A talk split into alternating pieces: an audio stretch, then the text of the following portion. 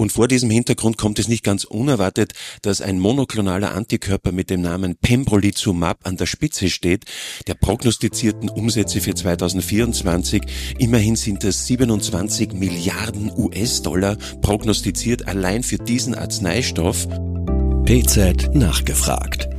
Der Podcast für das Apothekenteam. Hallo und herzlich willkommen zu PZ nachgefragt, dem Podcast der Pharmazeutischen Zeitung. Mein Name ist Theo Dingermann. Ich bin Senior Editor bei der Pharmazeutischen Zeitung. Ich spreche heute mit Manfred Schubert-Zillowitz, Professor für pharmazeutische Chemie an der Goethe-Universität Frankfurt und Mitglied der externen Chefredaktion der PZ. Hallo Manfred. Guten Morgen, lieber Theo. Wir wollen uns heute über ein Thema unterhalten, über das hier im Podcast eher selten gesprochen wird. Anlass unseres Gespräches ist zum einen ein Beitrag von dir, Manfred, den du in der Ausgabe 1 2024 der PZ veröffentlicht hast. Zum anderen hast du in dieser Woche ganz aktuell auf PZ Online einen Beitrag zusammengefasst, der in der Fachzeitschrift Nature Reviews Drug Discovery erschienen ist. In beiden Beiträgen geht es um den gewaltigen Pharmamarkt hinsichtlich Umsatzprognosen, Firmenübernahmen und Firmenfusionen. Dass der Pharmamarkt nicht nur wichtig für die Gesundheit der Menschen ist, sondern dass er darüber hinaus auch ein wichtiger Wirtschaftsfaktor weltweit ist, zeigen beide Beiträge aus deiner Feder. Daher beobachten nicht nur Arzneimittelfachleute diesen Markt, auch Analysten beobachten sehr genau den Pharmamarkt, wobei sie sich eher für die weltweiten Umsätze wichtiger Arzneimittel interessieren, um so wirtschaftliche Prognosen für die Zukunft abzuleiten. Zum Einstieg in unser Gespräch möchte ich dich zunächst bitten, für uns einmal die wichtigsten Blockbuster und deren Anwendungsgebiete aus dem für das Jahr 2024 prognostizierten Ranking der umsatzstärksten Arzneimittel zu skizzieren. Ja, Theo, das mache ich sehr gerne.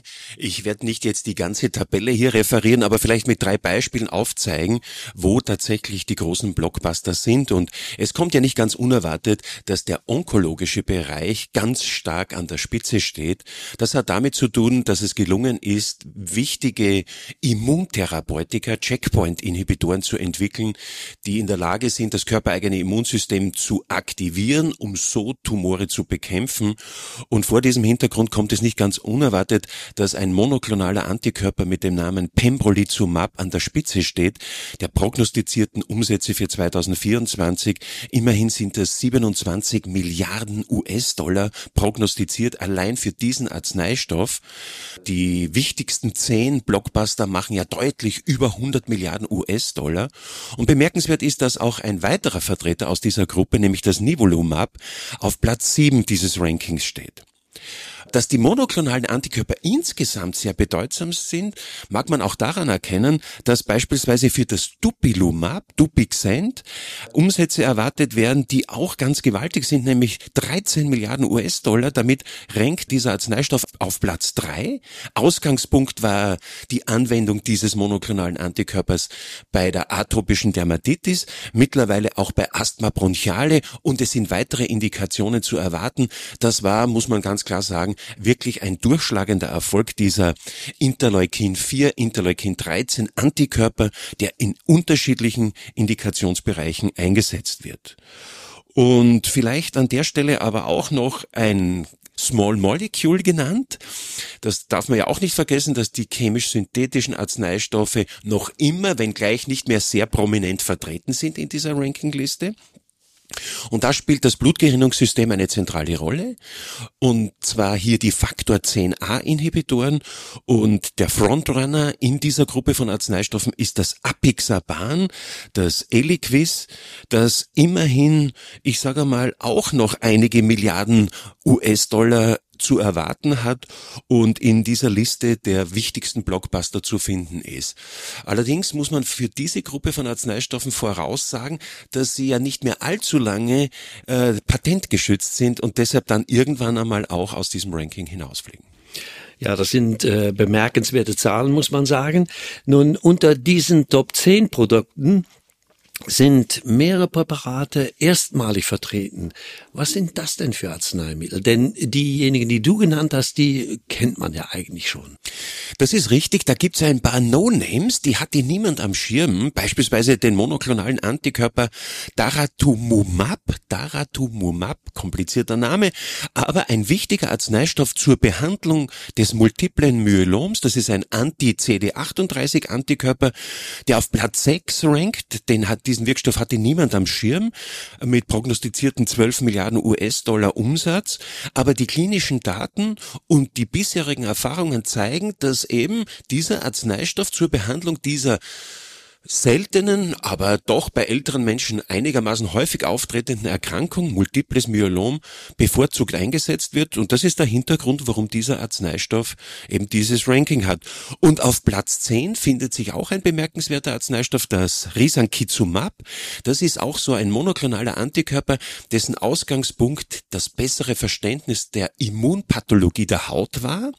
Und auf dieser Basis konnte ein monoklonaler Antikörper entwickelt werden, der äh, insbesondere bei Psoriasis und Psoriasis Arthritis eine Rolle spielt. Und das ist ja weltweit gesehen ein Riesenmarkt. Wir haben gerade in Schladming bei Pharmacon erlebt, dass das eine wichtige Erkrankung ist, wo viele neue Arzneistoffe am Markt sind und insbesondere auch das Risankizumab, Platz 10 mit immerhin 10 Milliarden prognostizierten US-Dollar Umsatz. Also ich habe mir natürlich auch diese Tabelle mal angeschaut und was mir da aufgefallen ist, ist der Platz Nummer 9. Und äh, da ist der HPV-Impfstoff Gardasil gelistet. Das war ja anfangs ein, ein sehr umstrittener Impfstoff, möchte ich mal sagen, weil sich eine Gruppe von Experten äh, zunächst einmal gegen den Einsatz ausgesprochen hat, was, wie man heute weiß, äh, richtig falsch war, muss man sagen. Trotzdem könnten sich deutlich mehr junge Menschen impfen lassen. Nun befindet sich tatsächlich Gardasil auf Platz neun dieser Top Ten Liste. Wie ist das zu erklären? Ja, das ist eine gute Frage. Vielleicht noch einmal zurück zum Ausgangspunkt einer Frage. Ich kann mich noch gut erinnern an die Anfangszeit von Gardasil und auch dein Bemühen, hier mehr Verständnis für eine, äh, ich sage mal, Impfung zu bekommen, auch in der Bevölkerung, mit deren Hilfe man Krebs verhindern kann. Das war ja, eigentlich hätte man erwartet, jeder lässt sich impfen. Das Gegenteil war der Fall. Aber ich glaube, mittlerweile hat sich durchgesetzt, das ist eine gute Impfung. Und die Antwort auf deine Frage ganz konkret ist, wir sehen momentan, dass insbesondere in China massiv auch geimpft wird. Und diese Kampagne, die hier auch in China läuft, ist auch der Hintergrund dafür, dass ein relativ altes altes Arzneimittel, ein relativ alter Impfstoff, plötzlich auch einen Höhenflug antritt als Blockbuster. Und ich finde, das ist eigentlich eine gute Botschaft. Total gute Botschaft, muss ich sagen. Nun, äh, gibt es auch Verlierer, also Medikamente oder Impfstoffe, die in 2024 aus der Top 10, aus den Top 10 herausgefallen sind oder rausfallen werden? Das gibt es in der Tat. Das hat natürlich was zu tun mit dem Abflauen der Corona-Pandemie. Das betrifft sowohl Impfstoffe, Stichwort Spikevax, aber natürlich auch Paxlovid. Paxlovid war ja schon auch ein Blockbuster, aber es ist davon auszugehen, dass eben Paxlovid in diesem Jahr nicht mehr allzu häufig verordnet wird. Es wird verordnet werden, aber nicht mehr so, dass man von einem Blockbuster sprechen kann. Und ein Produkt ist natürlich auch noch zu nennen, das ja über Jahre tatsächlich immer an der Spitze war, und das war das Adalimumab, dieser Tumornekrose-Faktor Alpha-Inhibitor mit sehr unterschiedlichen Indikationen, über Jahre hinweg das umsatzstärkste Arzneimittel überhaupt, ist natürlich vor dem Hintergrund des Verlustes des Patentschutzes nicht mehr relevant. Ja, das äh, hast du ja auch schon angesprochen. Da werden wir noch einige sehen, wo die große Zeit des Geldverdienens dann äh, tatsächlich vorbei ist. Nun, bevor wir zu den Firmenübernahmen, also zu dem zweiten Teil übergehen, äh, noch eine letzte Frage zu den Blockbustern. Wie schätzen Analysten denn den Markt für die Antiadiposita, also Stichwort Incretin Mimetica, also Semaglutid und Co. ein? Die Prognosen sind hier absolut positiv und fast überschwänglich, muss man sagen. Tatsächlich ist es so, dass wir mit den GLP-1-Analoga, wie du richtig sagst, Incretin Mimetica, offenbar ein Instrument in der Hand haben, um einerseits Typ-2-Diabetes mellitus effektiv zu behandeln, aber gleichzeitig auch natürlich das Gewicht signifikant zu senken, und zwar über einen Mechanismus, den wir als physiologisch bezeichnen können. Die bisherigen Antiadiposita, die wir hatten, um es ganz deutlich zu sagen, haben ja in Wahrheit nichts getaugt. So.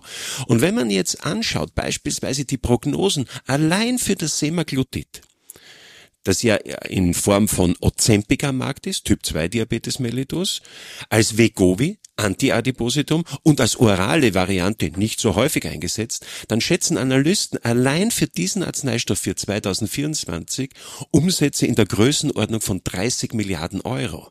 Und das bedeutet jetzt mit Blick auch auf neue Produkte, die hier in den Markt kommen, dass wir diese Substanzen tatsächlich auch mit Blick auf ihr Potenzial als Blockbuster im Auge behalten müssen. Nun lass uns äh, zu den wichtigsten Übernahmen im Pharmasektor im Jahr 2023 kommen. Wie sieht der Trend aus? Und warum übernehmen große Unternehmen wie Pfizer, Bristol Myers Squibb oder AbbVie kleine, oftmals unbekannte Unternehmen zu teils enorm großen Preisen? Das liegt einerseits natürlich an der Aufgabenverteilung, die wir mittlerweile sehen äh, entlang der pharmazeutischen Wertschöpfungskette. Big Pharma kümmert sich natürlich vor allem um Phase 2, Phase 3 der klinischen Prüfung, also jene Studien, die, die für die Zulassung relevant sind. Kleine Unternehmen kümmern sich um neue Produkte, um neue Ideen, entwickeln präklinische Kandidaten, gehen damit in die Phase 1 und da sehen natürlich große das Potenzial, sich zukünftige Blockbuster und ich sage mal interessante Arzneistoffe zukaufen zu können. Und gleichzeitig haben manche in den großen Firmen natürlich die klare Erwartungshaltung, dass sie damit ihre Pipeline auch richtig voll machen, um in Zukunft Umsätze zu haben. Und äh, es ist schon auffällig, dass gerade am US-amerikanischen Markt hier gerade sehr viel los ist und erhebliche Mittel eingesetzt werden, um hier interessante Wirkstoffkandidaten einzukaufen. Und wenn man die Frage stellt, wo sind denn hier die Schwerpunkte, dann sind es vor allem natürlich wieder onkologische Produkte. Auffällig sind hier die sogenannten Antikörper-Wirkstoffkonjugate, also sehr stark zielgerichtete Tumortherapien für die Behandlung unterschiedlicher Tumorentitäten einerseits und gleichzeitig fällt auf, dass beispielsweise der Bereich Antipsychotika auch eine zentrale Rolle spielt. Das heißt, Mittel zur Behandlung der Schizophrenie finden sich auch bei den Übernahmen des Jahres 2023. Das ist bemerkenswert. Das stechen zwei Substanzen hervor, die sich in später Phase der klinischen Entwicklung befinden. Mhm. Was auch auffällt, ist, dass es vor allen Dingen amerikanische Unternehmen sind, die für viel Geld kleine Unternehmen übernehmen. Nicht zuletzt, um ihre Pipeline zu füllen, wie du vollkommen richtig sagst, und um Einbrüche bei den Umsätzen in der Zukunft zu vermeiden. Was ist denn eigentlich los bei den europäischen und Schweizer Firmen? Wo siehst du die deutsche Pharmaindustrie in diesem Bereich aufgestellt? Also zu Europa wäre zu sagen, auch europäische große pharmazeutische Unternehmen übernehmen natürlich äh, kleinere Unternehmen. Ein schönes Beispiel wäre die Übernahme eines Unternehmens durch den französischen Konzern Sanofi im Kontext der Behandlung von Typ 1 Diabetes mellitus ist jetzt gerade eine Übernahme erfolgt. Allerdings muss man sagen, ist hier das Volumen der Übernahme nicht so groß. Das waren größenordnungsmäßig drei Milliarden Euro in etwa, was Sanofi auf den Tisch gelegt hat, um sich Teplizumab zukaufen zu können. Das ist der eine Punkt. Bei den Schweizer Großunternehmen kann man sagen, ja, da ist aktuell nicht so viel zu sehen, wobei man anerkennen muss, da waren ja in den letzten Jahren nicht unerhebliche Übernahmen. Du selbst hast dich ja sehr intensiv auch beschäftigt mit Inklisiran, also mit den Siranen und ein großes Schweizer Unternehmen hat ja ein ganz kleines Unternehmen mit 60 Mitarbeitern übernommen um 10 Milliarden Schweizer Franken, nur um Inklisiran, also sozusagen die Spritze gegen erhöhtes Cholesterin übernehmen zu können. Die zentrale Frage aber jetzt deutscher Unternehmen, da würde ich sagen, da haben wir eine zweigeteilte Antwort. Es gibt gut aufgestellte deutsche Pharmaunternehmen. Ich nenne stellvertretend für andere auch das Unternehmen Böhringer. Die sind gut aufgestellt. Die haben natürlich jetzt auch mit guten Produkten wie beispielsweise Empagliflozin wirklich gute Produkte im Markt. Und andere Pharmaunternehmen sind sehr mit eigenen Problemen beschäftigt, um es vorsichtig auszudrücken, wie beispielsweise Bayer. Also da sehe ich natürlich jetzt wenig Möglichkeiten und Spielräume, um das zu tun, was amerikanische Unternehmen und auch europäische Unternehmen machen. Das waren sehr viele, sehr interessante Informationen. Wie bereits einleitend erwähnt, ist der perspektivische Blick auf den Pharmamarkt nicht nur für Ökonomen und Fondsmanager relevant. Er zeigt auch uns Arzneimittelfachleuten, wohin die Entwicklung fachlich geht. Wer der Glaskugel gegenüber skeptisch eingestellt ist, dem sei die erklärende Zusammenstellung der neuen Arzneimittel aus dem Jahr 2023 ans Herz gelegt, die in der Ausgabe 3 2024 der Pharmazeutischen Zeitung beigelegt war. Sollten Sie diese Beilage nicht zur Hand haben, liebe Zuhörerinnen und Zuhörer, finden Sie diese Arzneimittel auch in unserer umfassenden Arzneistoffdatenbank auf der Homepage der Pharmazeutischen Zeitung unter dem Reiter Jahrgang zusammengefasst. Vielleicht wollen Sie ja auch auf der Basis dieser Information an der Wahl des Arzneimittels sich beteiligen, das in diesem Jahr mit dem PZ Innovationspreis ausgezeichnet wird. An der Abstimmung können Sie als Leserinnen und Leser der Pharmazeutischen Zeitung noch bis zum 8. März unter www.pharmazeutische-zeitung.de slash Umfrage beteiligen. Für heute bedanke ich mich bei dir, Manfred, für die spannenden Informationen und bei Ihnen, liebe Kolleginnen und Kollegen, fürs Zuhören. Ciao, Manfred. Vielen Dank, lieber Theo. PZ nachgefragt. Der Podcast für das Apothekenteam.